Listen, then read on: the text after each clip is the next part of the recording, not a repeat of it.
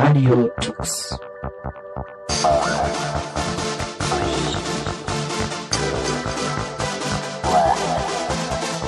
The German Linux Radio, the German Linux Radio. Hallo und herzlich willkommen zur Radiotux Ausgabe im November 2012. Ja, ich durfte wieder mal das Mikro ergreifen und euch durch diese Sendung führen. Und äh, naja, ich hoffe mal, ihr äh, euch ist nie so kalt draußen, weil es ist schon ein bisschen ungemütliches Wetter. Es regnet die ganze Zeit. Es ist halt dieses, oh, dieses Novemberwetter. Aber nichtsdestotrotz, hier hat es gerade auch schon geschneit und ähm, ich freue mich jetzt auf den Dezember dann schon mal. Da, ja, erster Advent ist bald und die Kerzen und äh, die Lichter, überall blinkt es und ich hoffe mal, es schneit noch ganz viel und ähm, äh, also auf den Dezember freue ich mich, aber den November haben wir ja jetzt Gott sei Dank hinter uns. Ähm, wir haben uns im Desktop Talk diesmal mit alex.de beschäftigt. Aber fangen wir erstmal mit etwas an, das ich im Winter eher nicht tue, nämlich Geocachen und Sebastian hat sich da mal angeguckt, wie das unter Linux funktioniert und wie man da seine Daten irgendwo hin. Vor ein paar Jahren wurde ich auf den lustigen Sport des Geocachens aufmerksam. Wer das nicht kennt, es geht darum, dass jemand irgendwo eine Art Schatz versteckt und die Koordinaten im Internet veröffentlicht. Andere können dann auf die Suche gehen und im besten Fall das Versteck und den darin enthaltenen Schatz, den sogenannten Cache, finden. Als Belohnung darf man seinen Besuch in dem enthaltenen Logbuch vermerken und ebenfalls im Internet bekannt geben. Das Ganze kann sehr spannend sein. Mir persönlich gefallen die versteckten Tupperdosen am besten, die nicht nur leblos am Straßenrand versteckt wurden, sondern bei denen man merkt, dass sich der Owner, also derjenige, der den Cache versteckt hat, besonders viel Mühe gemacht hat. Gerne die, die man nur durch eine Wanderung durch den Wald oder anderes Gelände erreichen kann. Das Schöne an dem Hobby ist, dass man in der Natur ist und man Technik dafür braucht, um den Cache zu finden. Denn irgendwas muss ja auf die Stelle zeigen, an der man suchen muss. In meinem Fall ist das ein Handnavigationsgerät der Firma Garmin. Ja, man kann auch mit dem Handy geocachen gehen. Das ist in meinen Augen aber kein wirkliches Vergnügen. Der GPS-Empfang bei Smartphones ist nicht mit den von Outdoor-Geräten zu vergleichen, die dafür gebaut sind, auch unter extremen Bedingungen die Position zu ermitteln. In der Antarktis oder auf dem Meer kann ein zuverlässiger Empfang Leben retten, ganz zu schweigen von der viel längeren Akkulaufzeit der GPS-Geräte. Die Frage ist, wie befüllt man denn so ein GPS-Gerät mit Daten, die man für das Finden dieser ominösen Geocaches braucht? Das Garmin-Gerät ist in der Lage, eine Karte anzuzeigen. Man kann sich das Material von Garmin kaufen oder man greift auf die Daten des OpenStreetMap-Projektes zurück. Das OpenStreetMap-Wiki beschreibt, wie man selbst die Daten so umarbeiten kann, dass sie kompatibel zum Gerät sind. Es gibt allerdings schon fertige Karten, die man im Internet herunterladen kann. Diese enthalten in der Regel Dateien, die auf .img enden und auf dem Gerät einfach in den Unterordner Garmin kopiert werden müssen. Wurde alles erkannt, kann dann die Karte einfach als Layer eingeblendet werden. Damit haben wir schon einmal dafür gesorgt, dass wir unsere Umgebung als Karte sehen können. Das ist beim Suchen oft hilfreich, weil man so zum Beispiel Wanderwege im Wald erkennen kann. Aber natürlich funktioniert das nur dann, wenn die Wege auch in den Kartendaten enthalten sind. Tatsächlich kommt es auf die Gegend an, wie detailliert die Karten sind. Den Fall, dass mir eine komplette Ortschaft gefehlt hat, hatte ich schon eine ganze Weile nicht mehr. In manchen Orten fehlen manchmal noch Straßen oder deren Bezeichnung. Anderswo hat man dafür Daten, die viel detaillierter sind als die in den Kaufbahndaten, weil Wege nicht offiziell sind oder jüngst geändert wurden. Dort, wo fleißige Mapper für das OpenStreetMap-Projekt bereits unterwegs waren, hat man in Waldstücken normalerweise keine großen Schwierigkeiten, den richtigen Weg zu finden. Jetzt muss das Gerät aber noch wissen, wo genau die Caches versteckt sind. Man kann deren Koordinaten natürlich per Hand eingeben, aber das ist mühselig und gar nicht so schön technisch. Es gibt ein Format, um GPS-Daten auszutauschen, das GPS Exchange Format, das auf XML basiert. Es gibt verschiedene Quellen, die die Position von Geocaches in diesem Format zur Verfügung stellen, unter anderem über geocaching.com, der wohl größten Seite rund um Geocachen. Allerdings braucht man für die sogenannten Pocket Queries, die dieses Format erstellen und zusenden, einen Premium-Account. Mein Garmin-Gerät ist in der Lage, diese Daten zu verstehen. Die Frage ist nur, wie man sie darauf einspielt. Dafür kommt ein Programm namens GPS Babel zum Einsatz. Das ist eine Art Schweizer Taschenmesser, was die Formate von GPS-Koordinaten angeht. So kann man zwischen ihnen zum Beispiel beliebig konvertieren. Denn neben dem vorhin genannten GPS Exchange Format mit der Dateiendung .gpx gibt es auch noch andere konkurrierende Formate. Einigen könnte zum Beispiel die Keyhole Markup Language mit der Dateiendung .kml bekannt sein. Sie wird zum Beispiel von Google Earth verwendet, um Routen zu speichern. Zusätzlich hat GPS Babel auch noch die nützliche Funktion, diese Daten direkt an ein GPS-Gerät senden zu können. Es reicht ein einfacher Befehl auf der Konsole und schon werden die Daten an die USB-Schnittstelle gesendet.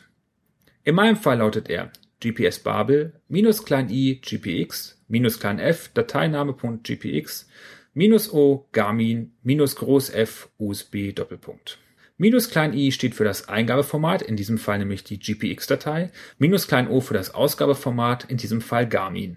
Minus f legt die Eingabedatei fest, nämlich die GPX-Datei, die ich mir heruntergeladen habe. Und minus Groß F bezeichnet die Schnittstelle, über die die Ausgabe erfolgen soll. Sollte es zu einem Fehler kommen, dass die Schnittstelle belegt ist, muss unter Umständen das Kernel-Modul GPS-Garmin entfernt werden. Dieses legt einen seriellen Port auf die Schnittstelle und sperrt sie so. Da GPS-Babel direkt mit dem Gerät spricht, ist das Modul in diesem Fall hinderlich. Sollte man aus einem anderen Grund auf das Modul angewiesen sein, muss beim Aufruf direkt die USB-Schnittstelle angegeben werden, die man erfährt, wenn man das Systemlog während des Anschließens des GPS-Gerätes verfolgt. So ausgerüstet kann der nächste Geocache kommen. Gute Jagd und Augen auf im Wald. This is Max Spivak with the Fedora Project and you're listening to Radio Tux.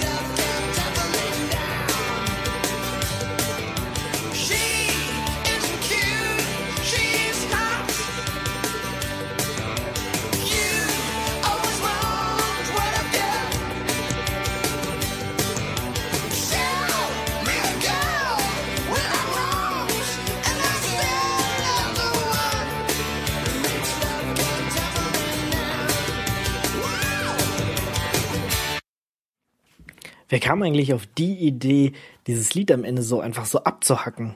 Hm. Komische Leute von freier Musik oder so. Naja, jedenfalls ein Lied von Playhouse mit She Makes Love Come Tumbling Down. Ähm, wie die meisten Lieder, die wir hier spielen, natürlich von jamendo.com, also freies Musikgut, was ihr euch einfach so kostenlos aus dem Internet runterladen könnt. Ähm, Nochmal zum Thema Geocache. Ich bin ja dann tatsächlich eher so ein Smartphone-Cacher. Der ist ja ein bisschen verpönt, aber hey, es funktioniert meiner Meinung nach, zumindest für die ganz einfachen Caches. Und äh, ich habe bisher so um die 20 oder sowas haben wir vielleicht gefunden und das funktioniert auch mit einem Smartphone äh, relativ gut und da gibt's für Android, iOS auch entsprechende Apps. Also wer nicht ganz so viel wursteln will, der ist zumindest für die, die als leicht gekennzeichnet sind, sicher auch ähm, mit einem Smartphone bedient. Da hatten wir auch in der Mai-Sendung ein nettes Interview zu. Also könnt ihr euch noch, auch nochmal anklicken mit Thomas Mönkemeyer über ähm, Geocache und äh, Geodaten und OpenStreetMap gingen wir da vom Linux-Tag ein bisschen drauf ein. In der letzten Sendung oder in den letzten Sendungen haben wir immer diesen Desktop-Talk und äh, da reden wir immer über einen Desktop oder über einen Fenstermanager. Und auch dieses Mal beschäftigen wir uns mit einem, nämlich wir sprechen über lx.de. Hallo, herzlich willkommen zur Desktop Talk Runde. Heute wollen wir uns mal der, ähm, der Desktop-Umgebung lx.de widmen und dabei sind Legic. Hi. Und Sebastian. Guten Tag. Ja, lx.de ist noch gar nicht so alt, muss man mal sagen. Ähm, Legic, was, äh, wie kann man dann lx.de zusammenfassen? Ja, so wie der Name eigentlich auch, wenn man den ausschreiben würde, heißen würde, Lightweight X11 Desktop Environment. Also ein sehr, sehr leichtgewichtiges, äh, eine sehr, sehr leichtgewichtige Desktop-Umgebung. Und ja, das LX könnte auch für Linux stehen So steht es zumindest bei Wikipedia. Ich kenne es nur unter Lightweight äh, X11 Desktop Environment. Mhm. Genau, und äh, ich habe gerade gesagt, gibt's noch nicht so lange, ist äh, erst seit dem Jahr 2006 ja, gestartet worden. Ähm, irgendwann haben wir bei Radetux auch mal ein Interview gemacht, ich glaube auch so 2007 oder so in den Dreh rum auf irgendeinem Linux-Tag und ähm, ich habe dann auch mal angefangen, das so auf meinem etwas schwachbrüstigeren Laptop ähm, zu verwenden als ähm, Standard, obwohl ich jetzt einen neuen Laptop wieder übergegangen bin, KDE zu benutzen. Aber naja. Benutzt ihr das? Ich habe ehrlich gesagt noch nie LXDE benutzt. Und zwar aus dem ganz einfachen Grund, weil das auf dem GTK Toolkit basiert und ich immer, wenn ich irgendwelche Programme selber mache oder irgendwas selber mache, dann mache ich das am liebsten in Qt. Und deshalb, ich hoffe, ich erzähle jetzt nichts Falsches und das ist so, aber ich mache das am liebsten in Qt und äh, da habe ich immer so ein schlechtes Gewissen, wenn ich da irgendwie so eine GTK-basierte Oberfläche benutze und ich benutze dann Qt, um eigene Programme zu schreiben. Das sieht dann nicht so schick aus. Und deshalb mm, tendiere ich lieber dazu, wenn das, was drunten drunter läuft, eher so aussieht wie mh, mm, KDE oder ähnliches. Ja, ich habe äh, LX.de doch im Einsatz noch, weil ich noch ein kleines älteres Netbook habe und da macht es sich halt relativ gut, so eine etwas leichtgewichtige Oberfläche zu haben mit etwas ja, schmaleren Programmen, sagen wir mal so, die für so ein kleineres äh, Desktop-Systemchen dann doch schon eher geeignet sind. Mhm. Ja, ich habe gerade schon gesagt, äh, auf dem Netbook habe ich es auch eine Weile verwendet. Ähm, da habe ich auch immer LX.de gestartet, statt jetzt ein KDE. Wie gesagt, ich bin jetzt wieder, also das sind so meine beiden Desktop-Umgebungen, die ich eigentlich so verwende. Ähm, ja, jetzt haben wir schon gesagt, ist eine leichtgewichtige ähm, Desktop-Environment, also braucht nicht so viel Speicherplatz, ist ähm, extra für ältere Rechner ähm, gedacht und äh, was kann man noch drüber sagen? Ja, vielleicht so ein bisschen in die Historie rein. Weshalb ist überhaupt LXDE gestartet worden? Es war ja, glaube ich, dann ein Jahr bevor es also offiziell gestartet worden ist, hat ja bereits, ähm, ich glaube, das war ein Taiwanese, hat einen kleinen Dateimanager geschrieben, PCManFM. Und äh, den hat er so genannt, weil sein Nickname im Internet halt PCMan ist. Und dieser Dateimanager sollte halt Nautilus auf, auf der GNOME-Oberfläche so ein bisschen ersetzen. Aber dann kam halt auch die Idee, dann äh, das ganze modular halt zu ergänzen immer weiter, sich die, äh, den OpenBox Window Manager zu schnappen und mit, also den PC ManFM so weit aufzubohren, dass er auch Desktop-Icons darstellen kann, kleines Panel zusammenzubasteln. Und ja, dann gab's halt quasi die allererste LXDE-Version. Aber ist das eigentlich nicht genau das, was zum Beispiel XFCE auch macht? Ich meine, das basiert ja auch auf GTK und, und gilt auch als leichtgewichtiger, also als nicht so anspruchsvoll wie zum Beispiel ein GNOME Desktop. Trotzdem unterscheiden die sich irgendwie merkbar? Ja, also ich glaube, XFCE hat sich da damals zum damaligen Zeitpunkt, als LXD gestartet worden ist, auch in so eine Richtung bewegt, die so mehr in GNOME geht mehr in mehr Konfigurierbarkeit und weg hin zu einem, ja, sagen wir mal, einfachen, sehr leichtgewichtigen Fenstermanager plus ein paar Desktop-Features hin zu einer kompletten Desktop-Umgebung, die dann auch immer mehr, ja, sagen wir mal, Bloat bekommen hat. Also hier und da kamen zum Beispiel Accessibility Features mit hinzu, ähm, es kam Network Manager hinzu, es kamen Tools, Plugins hinzu, ähm, es kamen äh, Desktop Icons und und äh, ja, die haben viel umgeschrieben und das kam alles da hinzu und das das hat dazu geführt, dass wenn man sich anschaut, so XFCE 4.2 und das Vergleich mit XFCE 4.4, dass da deutlich mehr Speicher und das ganze System deutlich langsamer geworden ist mit XFCE 4.4 und ich glaube, das war gerade an dem Zeitpunkt, wo dann, äh, wo man dann auch überlegt hat, eventuell äh, ja ein LXD zu starten, also eine ein leichtgewichtigere Alternative zu XFCE. Mhm. Ich habe auch äh, gehört, also dass gerade so in den südostasischen Ländern, also LXD und Distributionen, die LXDE benutzen, wohl relativ verbreitet sind. Also da hatten wir auch mal ein Interview, glaube ich, vom Desktop Summit vom letzten Jahr, ähm, wo mir ein, ich glaube, es war aus Vietnam jemand, erklärt hat, dass ähm, da LXDE ist halt auf schwachbrüstigeren Rechnern wohl sehr gut funktioniert und deswegen bei ihm in der Distribution als Standard benutzt wird. Und da scheint XFCE doch dann schon nochmal ein ähm, bisschen mehr zu brauchen und ähm, halt nicht so aus vielen einzelnen kleinen Komponenten zusammengestellt, sondern doch ein größeres Desktop-System zu sein, als es jetzt LXDE ist. Aber wie muss ich mir das vorstellen? Ich meine, es gibt auf der einen Seite habe ich solche solche kompletten Umgebungen wie zum Beispiel GNOME oder KDE. Da kann ich dann also hingehen und habe im Prinzip für jedes WWchen irgendwas schon dabei, egal ob das ein Chatprogramm ist, ein Mailprogramm oder sowas was man eigentlich für selbstverständlich hält, wie so, so ein Netzwerkmanager oder ähnliches. Wie ist denn das? Ähm, das ich habe lange Zeit XFCE benutzt, früher auf ähm, nicht so leistungsstarken PCs. Da hatte ich zumindest einige Komponenten dabei. Den Rest konnte ich mir von GNOME besorgen, weil die dann auch funktioniert haben, auch wenn dann ein bisschen Abhängigkeiten mitkamen. Wie sieht denn das bei index.de aus, wenn man das nackt benutzt? Ist das so ein, so ein Fluxbox mit ein bisschen Juhu, es sieht ein bisschen schick aus oder ist das tatsächlich äh, schon zu irgendwas so blöd es klingt, zu gebrauchen. Ja, also da ist schon, das ist schon zu gebrauchen. Das heißt, wenn du das das erste Mal hochfährst, kriegst du schon ein Panel, ähnlich, ja, würde man sagen, eine Windows 95 Oberfläche kriegst du geboten. Also ein Panel mit einer Taskleiste, mit einer Möglichkeit, äh, Programme zu starten aus verschiedenen Kategorien und paar Desktop-Icons zum Anklicken, Dateimanager. Das ist schon so die minimalste Konfiguration, die LXD zu bieten hat. Dann gibt es natürlich für die Panels oder für das Panel gibt es die Möglichkeit, mehrere anzulegen natürlich und ein paar Plugins hinzuzufügen. Äh, das geht los von einem einfachen Mixer-Plugin und geht dann bis äh, über einen CPU-Graph oder sowas, äh, der der dann die Auslastung der CPU äh, anzeigt.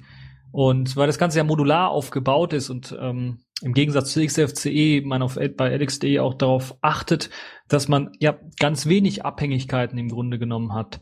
Bei XFCE beispielsweise gibt es ja eine eigene Bibliothek, die ja fast alle XFCE-Programme benutzen. Das würde heißen, wenn ich jetzt ein XFCE-Programm auf einem KDE installieren möchte, dann müsste ich diese Bibliothek auch mit installieren. Das ist bei LXDE nicht ganz so. Da lade ich einfach nur das Programm runter und vielleicht noch GTK-Bibliotheken, die es halt standardmäßig einsetzt. Aber das war's auch schon. Ich muss also nicht eine spezielle LXDE-Bibliothek nachladen.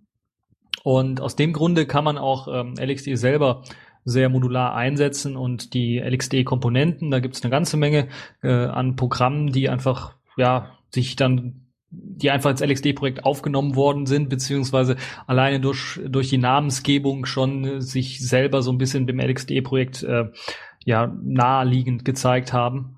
Und die kann man dann auch nicht nur unter LXD selber verwenden, sondern sicherlich dann auch unter einem normalen Fenstermanager, Fluxbox, Awesome, WM oder was auch immer. Ja, zum Beispiel LX, R und R benutze ich ganz oft auch, ähm, selbst wenn man einen anderen Desktop-Manager verwenden würde. Also das ist äh, so ein Programm, um ähm, seine Desktops zu verwalten, seine Bildschirmauflösung, ähm, zu sagen, hier auf Monitor X jetzt mal bitte die Auflösung und sowieso. Gibt es denn überhaupt irgendwas, was dabei ist? Also den, den File Manager hatten wir. Ähm, gibt es sowas wie eine Standardinstallation, wo man sagt, da kann man sich dann darauf verlassen, dass es dabei ist? Und wie ist das bei Sachen, die nicht dabei ist? Wird sich dann bei anderen Umgebungen bedient? Also ich sage mal, Netzwerkmanager ist nicht dabei, dann wird der aus dem GNOME-Projekt genommen oder wie wird er normalerweise verfahren? Ja, im Grunde genommen wird so verfahren. Also es gibt meines Wissens nach keine Richtlinie oder ja keine Packung, wo Standardsoftware ausgeliefert wird bei LXDE. Meines Wissens nach ist es halt immer so, dass nur die meisten Distributionen halt immer sowas wie ein LXDE Core Paket ausliefern, was eben aus dem Dateimanager und dem Panel besteht. Ähm, und ansonsten sind die anderen Programme alle optional. Aber so ein richtiges Core-System gibt's nicht. Es gibt ja auch interessanterweise keine Versionsnummer wie bei GNOME oder wie bei XFCE, was ja dann mit Versionsnummern vergeben ist und wo dann eine Standardsoftware bereits vorausgeliefert wird. Sowas gibt's für LXDE einfach gar nicht. Wobei ich mal gehört habe, dass sie bei 05 sind. Ich weiß gar nicht, wie das jetzt, oder haben sie es danach abgeschafft oder äh, wie war denn das? Also irgendwann war mal LXDE 05 aktuell. Ja, ich glaube, das ist, das kommt eher aus den, äh, ja, sagen wir aus den äh, Leuten, die die Pakete bauen. Die mussten halt irgendwie dem eine Versionsnummer geben, aber das LXD-Projekt selber hat sich keine Versionsnummer gegeben. Interessant. Ähm, also man, man, kann ja mal kurz sagen, es ist so ein Bild dabei, das haben wir schon gesagt. Ähm, es ist ein Texteditor dabei. Ähm, dann nehmen sie dieses Leafpad, ähm, File Archiver, ein Image Viewer, dann ist tatsächlich noch LX Music wohl dabei, ein XMMS-Klon oder ein Client. Ähm, den habe ich noch nie benutzt. LX Terminal, kleine Terminal-Umgebung, ein Task Manager, dann dieses LX R Rand R, ähm, LXDM, ein Display Manager und tatsächlich auch, was ich auch noch nie benutzt habe, einen ähm, für Network ähm, Manager Connections Gedöns LX NM habe ich auch noch nicht gewusst. Ja, wobei, glaube ich, dieser LXNM, äh, ich glaube, der wurde eingestellt. Also ah. ich bin mir nicht ganz sicher, aber man entwickelt den nicht mehr sehr weiter. Zumindest habe ich da wenig von gehört. Es gibt natürlich paar, paar Grundkomponenten noch, die jetzt im Laufe der Aktualisierung, die es so im, im Linux-System gab, allgemein äh, hinzugekommen sind. Beispielsweise ein Authentifizierungsagent äh, LX Polkit, also Policy Kit ähm, Agent, der im Grunde genommen dann für, für Passworteingaben und so weiter zuständig ist. Und was wir, glaube ich, vergessen haben zu sagen, was vielleicht auch wichtig ist, es gibt natürlich für LXDE selber auch einen Sitzungsassistenten, also die LX Session, äh, wo man halt, ähnlich wie bei KDE genommen und so weiter, äh, auch Autostartprogramme starten kann und sagen kann, äh, dieses Programm möchte ich jetzt nicht im Autostart drin haben und so weiter und so fort. Und außerdem ist er natürlich auch dafür verantwortlich, äh, dann Icons, äh, also das korrekte Icons-Theme, das korrekte GTK-Theme und das Mauscursor-Theme zu setzen. Mhm. Stimmt, ich starte auch immer so ein paar Programme immer mit, zum Beispiel mein Jako Ake, dass äh, der auch wirklich kommt. Ähm, als Network Manager habe ich, glaube ich, ich weiß gerade nicht, entweder den, den von KDE oder den von GNOME ähm, genommen. Der startet dann halt auch mit.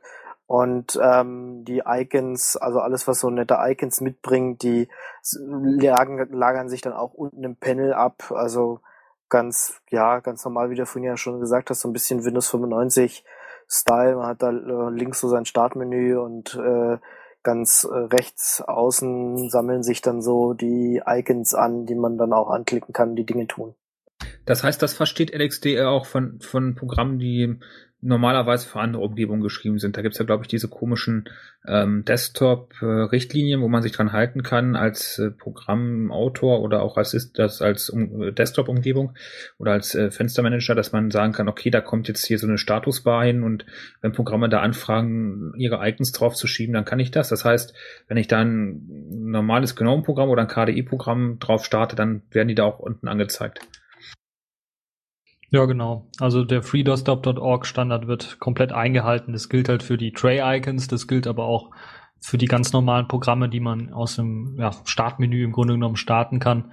Ähm, da legt halt LXD auch ein eigenes, eine eigene Menüdatei an und liest halt die äh, .desktop-Dateien aus dem Applications-Ordner äh, ein.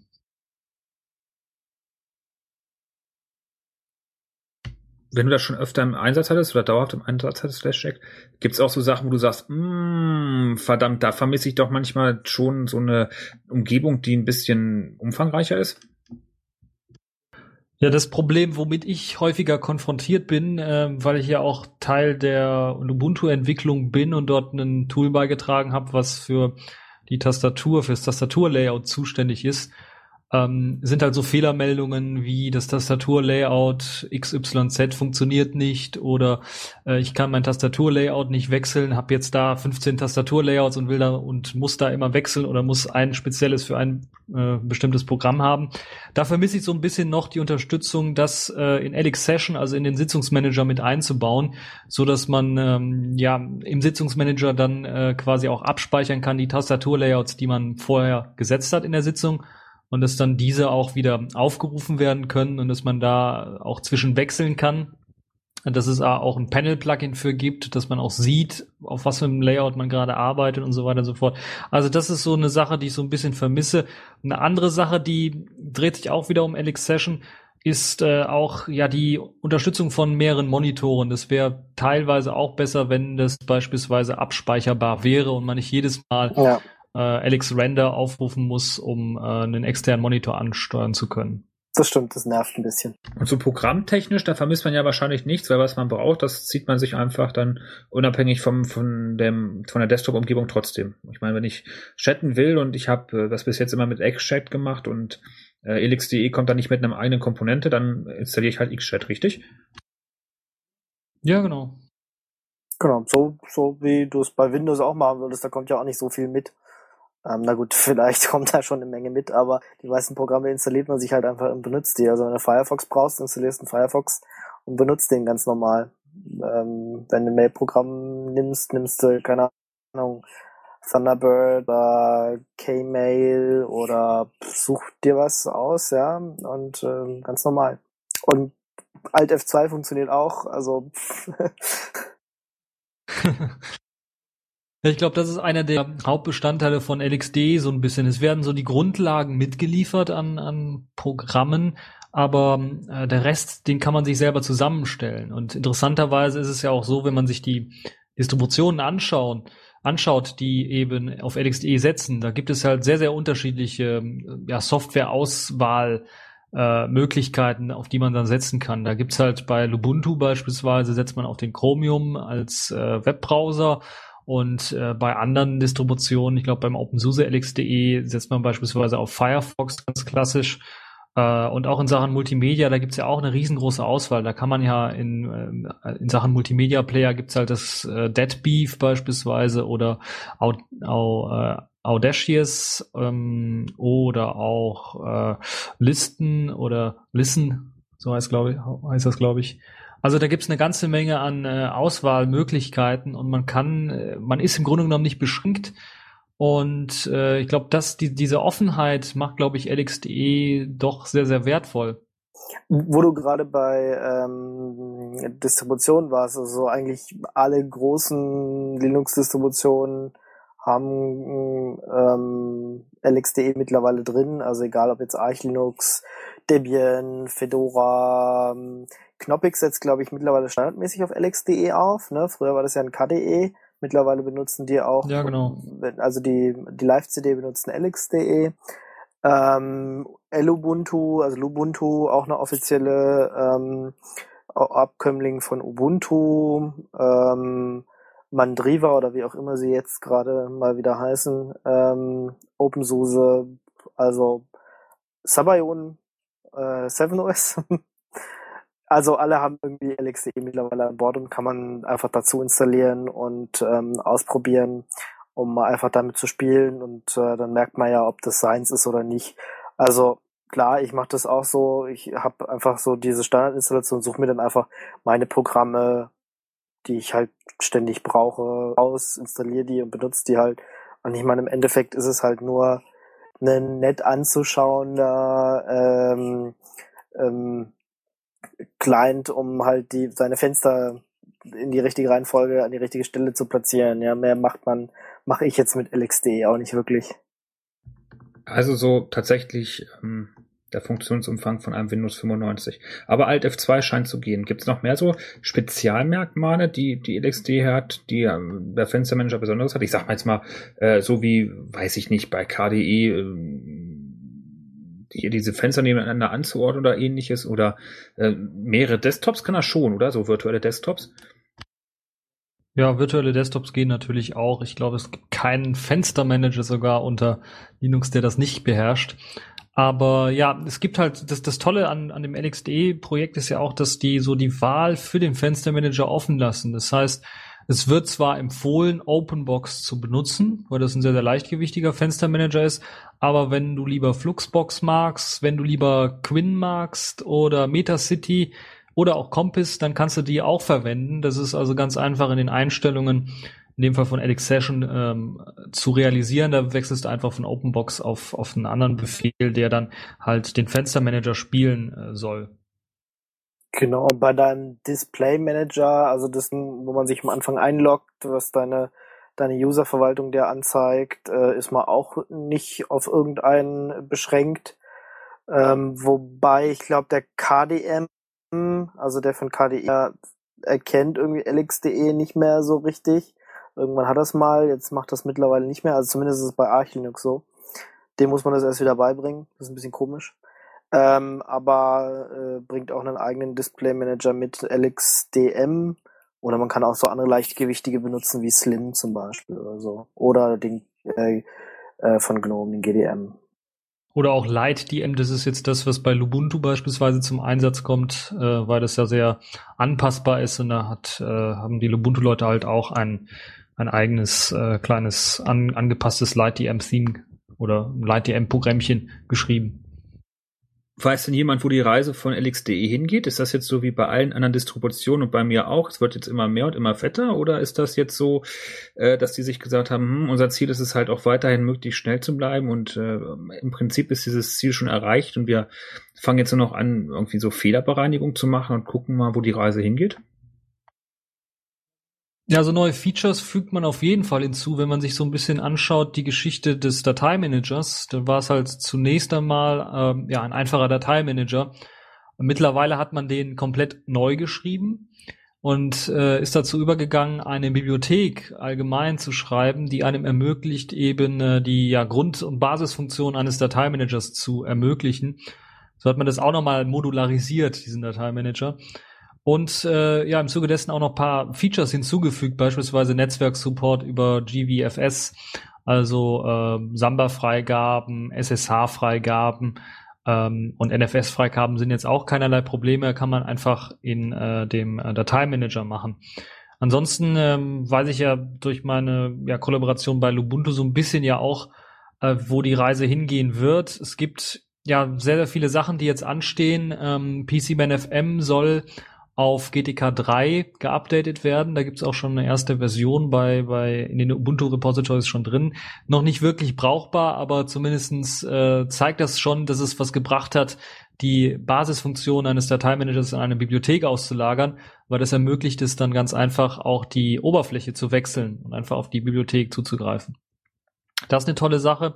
Dann äh, wird an äh, dem LX Panel 2 gearbeitet, also einem Nachfolger des aktuellen Panels, das auch ein bisschen aufgeräumter sein soll, das auch auf GTK 3, glaube ich, basieren soll, was einen komplett neuen Plugin-Support mitbringt. Also der wurde komplett neu geschrieben, aber auch das Panel selber im Grunde genommen komplett neu geschrieben, weil Das alte Panel wurde halt klassisch im C geschrieben mit, mit GDK-Bindings und ähm, ja, neuerdings setzt man da doch gerade äh, vom, vom PC-Man äh, vom PC-Man selber, äh, setzt man da bei den Tools eher auf Vala, also dieser äh, diese C-Sharp ähnliche Programmiersprache, die dann auch runterkompiliert zwar in, in, in C dann, aber die ein bisschen was angenehmer zu programmieren ist, wenn, wenn man eben äh, fix mal schnell ein Programm schreiben möchte. Das heißt, die Entwicklung ist da noch nicht abgeschlossen oder es gibt da noch mehr. Aber was du jetzt erzählt hast, das, das war ja alles äh, so auf den, auf den Dateimanager bezogen. Das, das fühlt sich für mich so ein bisschen so an, als wenn das eigentlich so das, das Hauptaugenmerk des ganzen Desktops wäre. Das Rest, so, so ein bisschen Fensteranzeigen, macht ja eh äh, der Fenstermanager. Jetzt ist ja im Prinzip dieser, dieser PC-Man FM, dieses, diese zentrale Komponente, die im Prinzip dafür sorgt, dass der Desktop da irgendwie benutzbar ist. Ist das richtig? Ja, sie dient ja zum Darstellen des Desktops, diese Komponente. Also das Hintergrundbild und die Icons, die auf dem Desktop dargestellt werden, werden eben durch den Dateimanager realisiert und das ist eben der PC-Man FM. Und ja, ähm, der PC-Man FM wird ja auch, und deshalb ist, glaube ich, da auch der Hauptaugenmerk an Entwicklungsarbeit oder wird da auch reingesteckt, äh, der wird ja auch auf anderen Desktop-Umgebungen verstärkt eingesetzt, beispielsweise auf XFCE als Alternative meistens zu Thuna oder auch auf einem GNOME-System wird das auch sehr oft benutzt, weil es eben leichtgewichtiger, schneller Dateimanager ist. Und die anderen Entwicklungen und diese ganzen anderen Tools, die da reinkommen, die kann man wahrscheinlich so mit dem, mit dem Grundprojekt gar nicht in Verbindung bringen, weil die ja im Prinzip durch externe entwickelt werden und dann im Prinzip ja, ja zu so einer, du sagst ja, es gibt's gar nicht, aber zu so einer Art quasi virtuellem Core-Paket verschnürt werden, was dann die Distribution bauen. Ja, genau. Da, dazu zählt beispielsweise der GPIC View, ein, ein, ein Bildbetrachter, ähm, der auch sehr leichtgewichtig ist, der so ein bisschen an den Windows XP Bildbetrachter äh, erinnert, wenn man sich noch äh, damit ein bisschen auskennt. Äh, also der im Grunde genommen nicht sehr viele Funktionen hat, äh, kein nichts bearbeiten oder so kann, aber Bilder wunderbar darstellen kann. Ähm, den Texteditor hat Ingo ja schon angesprochen, LeafPad, der ja auch jetzt, ähm, ich glaube, auch für LXDE zunächst einmal entwickelt worden ist oder äh, zumindest auf den, den Fokus gesetzt hat, aber dann auch zum externen Projekt eigentlich gehört, weil ähm, der mittlerweile auch verwendet wird von XFCE und vielen anderen ähm, Desktop-Umgebungen. Also der Haupt, das Hauptaugenmerk bei beim LXDE Kernteam im Grunde genommen liegt äh, an den Tools Alex Appearance. Das ist das Tool für die GTK Theme Verwaltung, also sowas wie Icon Theme oder GTK Theme oder das Mauscursor Theme kann da gesetzt werden. Ähm, dann an dem äh, Tool Alex Input, was für Tastatur und Mauskonfiguration zuständig ist. Äh, das Alex Polkit Tool eben für, für Policy Kit Sachen. Das Panel und halt Alex Session. Das sind so, und natürlich das Terminal auch noch, Alex Terminal, wobei da, glaube ich, auch nicht mehr allzu viel gemacht wird. Äh, und das sind so die, die Tools, wo, glaube ich, das Hauptaugenmerk drauf liegt. Alle anderen Tools sind so, sagen wir mal, die haben weniger Priorität, weil sie nicht benötigt werden oder weil es Alternativen gibt, beispielsweise Alex Music, also einen kleinen für XMMS2. Da gibt's halt Alternativen. Es gibt zig Oberflächen für XMMS2, es gibt zig Oberflächen für den Music Player Dämon. Es gibt zig andere Musikplayer, die schon sehr gut funktionieren. Deshalb ist da nicht so eine große Priorität drauf. Es ist also nicht unbedingt notwendig, eine neue, leichtgewichtige Musikapplikation zu schreiben, wenn man andere hat. Das ist, glaube ich, auch so das Grundkonzept von LXDE. Wenn da schon ein gutes Tool rumliegt, was nicht allzu viele Abhängigkeiten zu GNOME oder XFCE hat, dann nutzen wir das auch.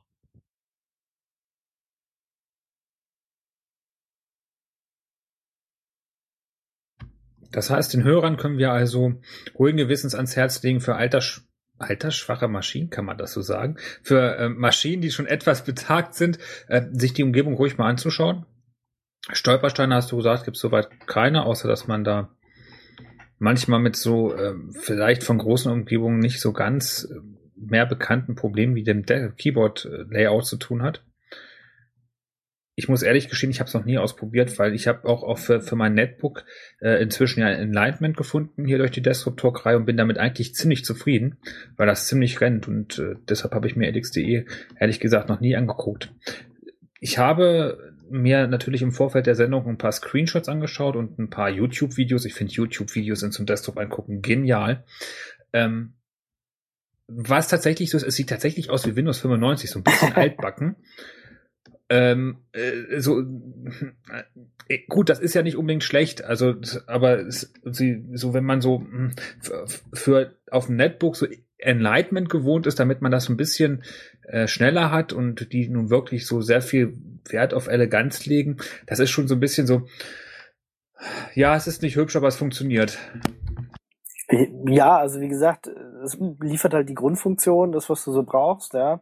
Äh, die Sachen werden irgendwie dargestellt, ähm, werden in so einem Menü eingebaut, du kannst die anklicken und starten oder machst das mit Alt F2 von mir aus auch. Es liefert halt so die Grundfunktion, ist schnell genug, sieht für meine Begriffe hübsch genug aus und ja, kann halt alles, was man so, wenn man jetzt nicht irgendwie die tollen neuen Funktionen von KDE oder GNOME äh, mit äh, den ganzen semantisch Desktop und äh, Schnickschnack braucht oder will, dann kann man sich LX.de mal ähm, mal zu Gemüte führen. Ich muss sagen, ich bin auch erst durch äh, die äh, Interviews, die, die wir damals gemacht haben auf dem Linux-Tag und Desktop-Talk und so, zu LX.de gekommen, habe gedacht, boah, ja, gucke ich mir mal an und äh, bin dann da irgendwie auf dem Netbook und sowas hängen geblieben. Ähm, ja, kann man sich einfach mal anschauen, mal ausprobieren, mal angucken. Äh, und wenn man es nicht mag, dann benutzt man halt was anderes. Ist vielleicht auch was für Bastler, was jetzt so Schönheit angeht oder sowas, weil LXD, wie gesagt, da kann man eine ganze Menge anpassen. Man kann den Fenstermanager wechseln auf Compass, dann hat man schon mal schöne 3D-Effekte, den Cube oder sowas, kann man alles benutzen. Man kann dann natürlich, wenn man äh, so einen Compositing-Fenstermanager hat, kann man auch so die altbekannten Tools wie DokiDoc oder sowas auch installieren. Dann hat man so eine durchsichtige Dock, ähnlich wie bei OS 10. Ähm, also die Möglichkeiten sind eigentlich grenzenlos, das weiter aufzurüsten und, und zu einer richtigen, vollwertigen ähm, Desktop dann auszubauen. Und es gibt da natürlich noch GNOME-Tools, die man auch mit einbauen kann, die dann äh, ein bisschen was mehr Komfort bieten, die natürlich dann ein bisschen mehr Speicher fressen äh, auf der Festplatte und dann natürlich auch im Arbeitsspeicher. Ähm, aber äh, das ist halt im Grunde genommen, da sind alle Wege offen. Und ich glaube, für diejenigen, die so einen richtig klassischen Desktop haben wollen, auf einem Notebook, auf einem etwas älteren oder auf einem Netbook, ist das, glaube ich, die ideale Lösung, äh, wenn man halt richtig auf Funktionalität setzt. Ist es hilfreich, so ein bisschen Erfahrung in der, ich sag mal, Gnome-Welt zu haben, damit man die richtigen Programme auswählt? Weil ich wäre jetzt als KDE-Benutzer, wenn man, ich, ich würde jetzt wahrscheinlich für bestimmte Programme versehentlich oder zwangsläufig wegen Unwissenheit auf Programme aus der Qt bzw. KDE-Welt zurückgreifen. Ich glaube, damit würde ich den Sinn des Fenstermanagers oder beziehungsweise Desktop-Umgebung LXDE ziemlich bombardieren, weil dann zieht er auf jeden Fall Abhängigkeiten nach. Ja, die Abhängigkeiten zieht er nach, aber das ist bei GNOME-Anwendungen, reinen GNOME-Anwendungen oder auch XFCE-Anwendungen genauso. Nur die Größe der Abhängigkeiten ist natürlich unterschiedlich. Äh, aber ähm, ich denke, das ist äh, LXE zieht nicht darauf, dass du unbedingt GNOME oder XFCE-Anwendungen verwenden sollst damit. Du kannst auch Qt-Anwendungen damit verwenden. Das benutze ich auch recht häufig, weil es da doch einige Schätzchen gibt in, in, in den Qt-Anwendungen. Man braucht dann halt nur die Qt-Bibliotheken. Das ist natürlich, äh, muss man immer schauen, hat man genug Speicherplatz dafür. Wenn man jetzt KDE-Anwendungen einrichten möchte, da ist es ja generell so, dass KDE-Anwendungen eigentlich nicht so modular aufgebaut sind, dass sie dafür gedacht sind, auf einem anderen äh, Desktop laufen zu können. Beziehungsweise die starten dann auch direkt, wenn man äh, irgendein KDE-Programm startet, starten sie auch direkt die ganzen KDE-Dienste mit, damit das Programm vernünftig läuft. Und es braucht halt ein bisschen was Arbeitsspeicher. Es braucht auch Festplattenspeicher natürlich bei der Installation. Deshalb würde ich äh, da eher sagen, okay, äh, man sollte sich mal nach einer Alternative umschauen. Wenn man nicht ganz aus dem KDE-Lager verschwinden möchte, vielleicht nach einer Qt-Alternative. Ansonsten gibt's genug GTK-Alternativen, äh, womit man dann auch arbeiten kann. Also man ist da nicht gezwungen, äh, GTK oder äh, äh, Qt oder sowas. Äh, also man kann eigentlich im Grunde genommen alle Anwendungen verwenden, die es unter Linux gibt und äh, die funktionieren auch relativ ordentlich. Ja, also ich starte auch das, was ich so brauche und äh, gucke dann halt einfach mal zur Not nach dem Speicher und muss dann halt mal ein Programm beenden, aber ist jetzt selten vorgekommen. Und ähm, ja, ansonsten, ich meine, was, was braucht man so als normaler Mensch? Ja, einen Browser, einen Terminal. Da ist man ja schon mit äh, einem E-Mail-Programm vielleicht noch. Dann äh, hat man ja schon irgendwie 80 äh, Prozent der Aufgaben abgedeckt. Na gut, vielleicht noch ein Chat-Programm oder einen Twitter-Client heutzutage oder so. Jabber-Client, äh, um mit der Außenwelt noch zu kommunizieren. Aber pff, sonst, ja. Wie du gemerkt hast, es mehrt sich. Das Tolle ist ja, dass äh, es sehr, sehr viele Distributionen gibt, die halt schon LXDE auch ähm, in der, sagen wir mal, vernünftigen Konfiguration ausliefern, die dann äh, teilweise natürlich runtergeht für, für ganz schwache Rechner, aber dann auch teilweise etwas höher geht, mit, mit grafischen Effekten ein bisschen rumspielt, ähm, für etwas stärkere Rechner. Ähm, allerdings, da hat man es ja eben dann nur aus dem Grund eingesetzt, weil es halt eben so modular ist, weil man seine eigenen Tools hier mal eine Komponente von XFC, hier mal was von GNOME, da mal was von KDE halt tatsächlich auch einbauen kann. Gibt es eine Distribution, wo du sagst, wenn ihr das mal ausprobieren wollt, dann nehmt das, weil da ist es so weit vorkonfiguriert, da kann man das dann wirklich mal im Detail sehen und wenn es euch gefällt, ist sogar eine Live-CD, dann kann man es einfach installieren? Ja, da ich ja auch an Lubuntu mitentwickle, muss ich das natürlich auch erwählen. Also ich würde sagen Lubuntu. Ansonsten, du kannst ja auf der auf lxde.org ähm, LXDE in verschiedenen Varianten runterladen. Ansonsten, ich würde jetzt nochmal Knoppix sagen, weil äh, einfach so eine Knoppix Live-CD reinschieben. Da, da ist eine LXDE drunter. Ähm, ja, wie gesagt, bei Arch Linux OpenSUSE ist es überall dabei. Man kann es auch einfach mal, wenn man eh schon seine Lieblingsdistribution hat, äh, einfach mal dazu installieren und anschauen. Aber ja, so ein Knoppix wäre vielleicht mal nochmal was. Ja, Sonst gibt's noch was Spannendes zu sagen? Ich glaube, ich habe alle dummen Fragen gestellt. Genau, wenn ihr da draußen noch äh, Fragen habt, könnt ihr die natürlich auch einfach in die Kommentare posten. Dann äh, versuchen wir die noch zu beantworten. Wir werden auch noch so ein paar Interviews verlinken, die wir früher mal gemacht haben. Vielleicht ist da ja auch die ein oder andere Frage schon beantwortet. Ähm, ansonsten probiert's aus. Oder wenn ihr sagt, pff, alles Humbug, ich bin mit meiner mit meiner Desktop-Umgebung eh schon glücklich, dann, dann lasst es sein und bleibt bei dem, was ihr seid. Ähm, wir wollen ja hier einfach nur mal ein paar Anregungen geben. Ja, dann vielen Dank und äh, wir geben wieder zurück ins Studio. Tschüss. Ciao. Ciao. Yeah, okay. Hi, I'm Miguel de Casa, and you're listening to Radio Talks.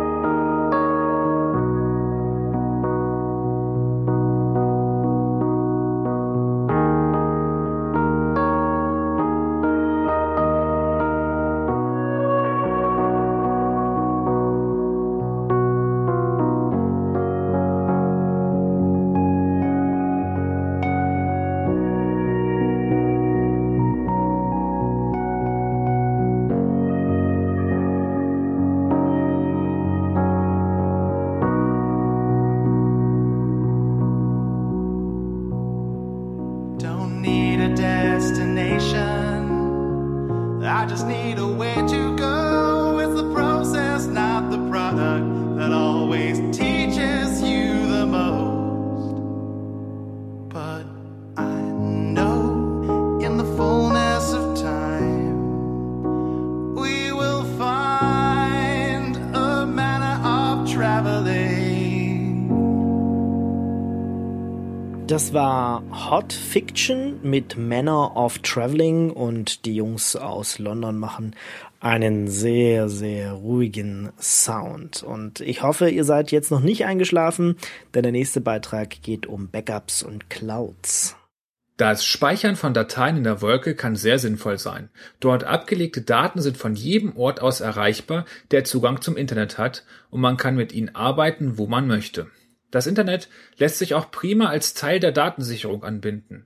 Man kann seine Daten in die Wolke synchronisieren und hat so eine weitere Kopie, falls die Daten zu Hause durch irgendwelche Umstände verschwinden, zerstört oder gar gelöscht werden. Das Ganze hat natürlich auch einen ganz gehörigen Nachteil. Man verliert die Kontrolle über die Daten, weshalb man natürlich doppelt auf sie acht geben muss. Angebote gibt es viele. Ein bekannter Synchronisationsdienst ist zum Beispiel Dropbox, der Online-Speicherplatz zur Verfügung stellt und ein lokales Verzeichnis dorthin synchronisiert. Man kann allerdings auch Speicherplatz mieten und diesen wie eine Festplatte im Internet verwenden. Dafür lässt sich natürlich auch ein Root-Server verwenden. Übrigens höre ich oft, dass Daten auf einem bezahlten Medium wie eben einem gemieteten Speicherplatz oder dem Root-Server sicherer seien, weil der Anbieter dort keinen Zugriff darauf hat. Das ist natürlich falsch. Der Root-Server steht ja nicht bei einem zu Hause, also hat jeder Mitarbeiter des Hosters dort physikalischen Zugriff auf den Datenträger. Außerdem kann auch hier ein Einbruch in das System oder das versehentliche Abhandenkommen des ausgedienten Datenträgers erfolgen. All diese Dinge sind nicht wünschenswert, aber wenn sie eintreten, ist es zu spät, sich darauf einzustellen. Den einzigen Vorteil von Bezahldiensten sehe ich darin, dass ihr Weiterbestehen sicherer ist als bei kostenlosen Diensten, die einfach mal verschwinden können. Wir wissen alle, man bekommt in der Regel das, wofür man bezahlt. Je nach Brisanz der Daten möchte man auf keinen Fall, dass sie abhanden kommen.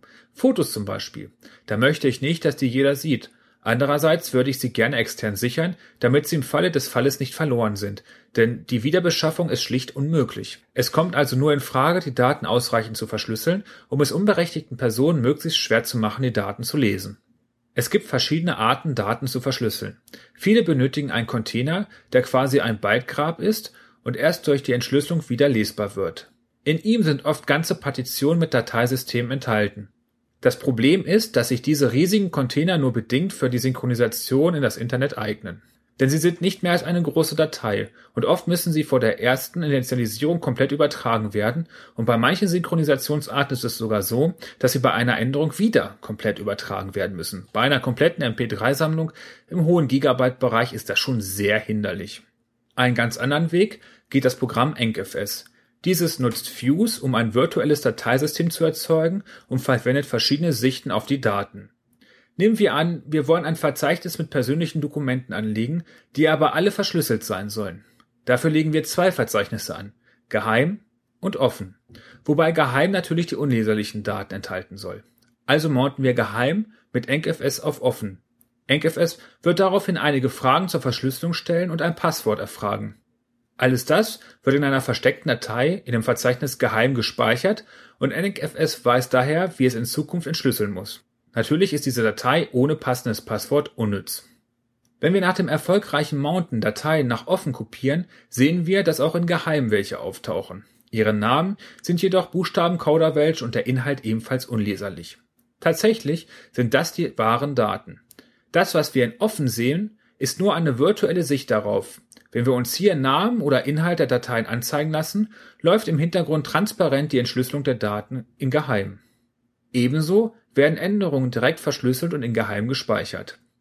Der Inhalt von Geheim, und das ist wohl der größte Vorteil, kann nun problemlos mit AirSync synchronisiert werden. Namen und Inhalt sind verschlüsselt, aber das ist AirSync bekanntlich egal.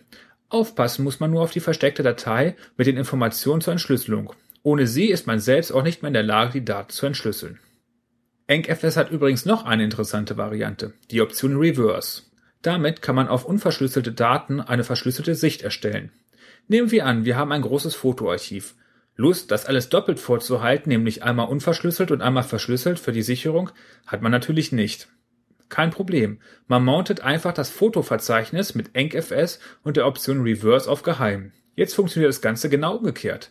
Die unverschlüsselten Daten sind die Basis. Wenn man auf das Geheimverzeichnis zugreift, sorgt EncFS im Hintergrund für das Verschlüsseln der Daten. Übrigens, jetzt ist es doppelt wichtig, dass die versteckte Datei mit den Informationen zur Entschlüsselung aufgehoben wird. Denn sie wird natürlich im Quellverzeichnis, also bei den unverschlüsselten Daten gespeichert und taucht im verschlüsselten Geheimordner unleserlich auf.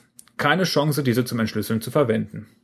EncFS macht es sicherer, Speicherplatz im Internet zu verwenden und ist trotzdem nicht unkomfortabel.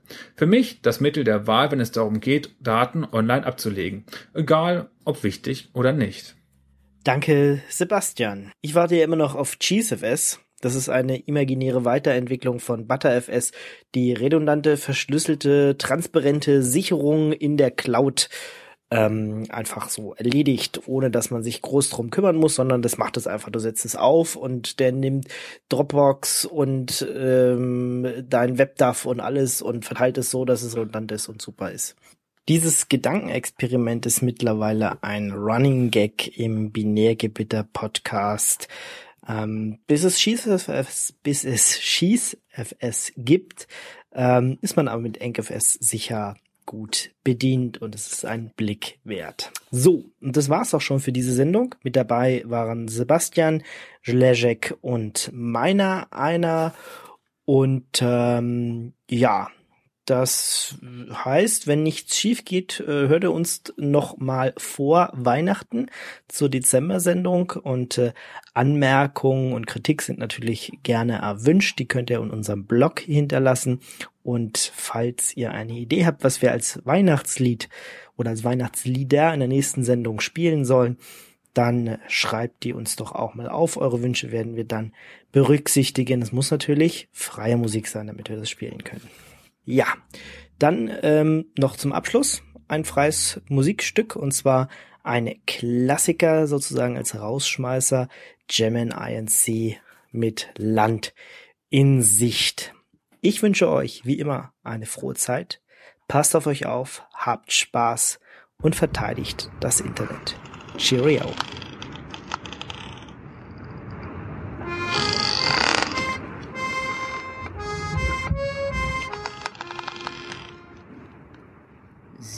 Sie wähnten uns im nassen Grab in Ewigkeit verdammt.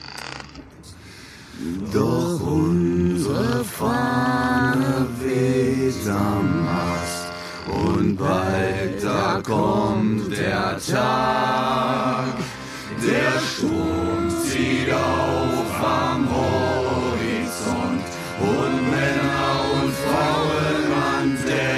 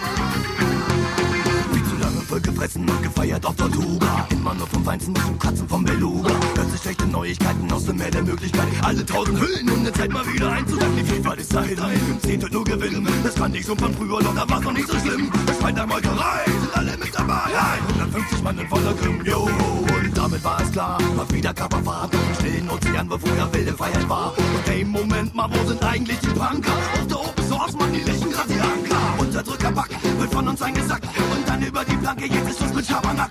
Piraten aller Länder retten euch, das jetzt